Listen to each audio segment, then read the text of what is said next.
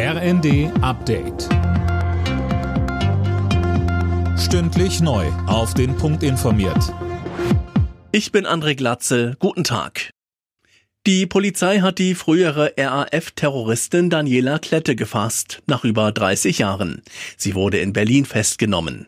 Klette soll hinter Sprengstoffanschlägen stecken und Geldtransporter in Niedersachsen und NRW überfallen haben, zusammen mit zwei weiteren Ex-RAF-Terroristen.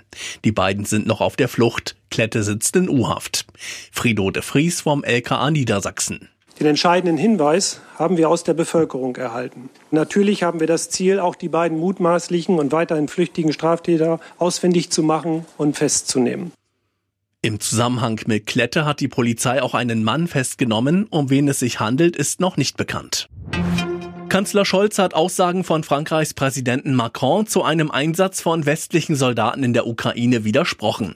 Macron hatte den nicht ausgeschlossen. Scholz betonte dagegen, man sei sich einig, dass es keinen solchen Einsatz geben wird. Die NATO-Staaten begrüßen ihr neuestes Mitglied. Schweden kann dem Verteidigungsbündnis jetzt offiziell beitreten. Ungarn hat seine Blockade aufgegeben.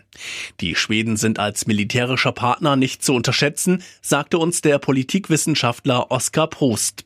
Stockholm hatte bereits seit einiger Zeit auf die NATO-Mitgliedschaft hingefiebert. Die russische Aggression ist ja schon ein Umstand, der insbesondere auch in der Ostsee Wellen schlägt und Schweden ist da ein wichtiger Player und mit der Insel Gotland haben die Schweden sozusagen einen strategisch sehr wichtigen Punkt, der auch für die NATO interessant ist und insofern ist das, glaube ich, auf gegenseitigem Interesse jetzt letztlich.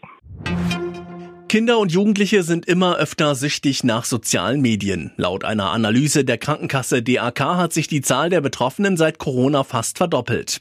Aktuell sind es rund 360.000 10- bis 17-Jährige, die nicht aufhören können.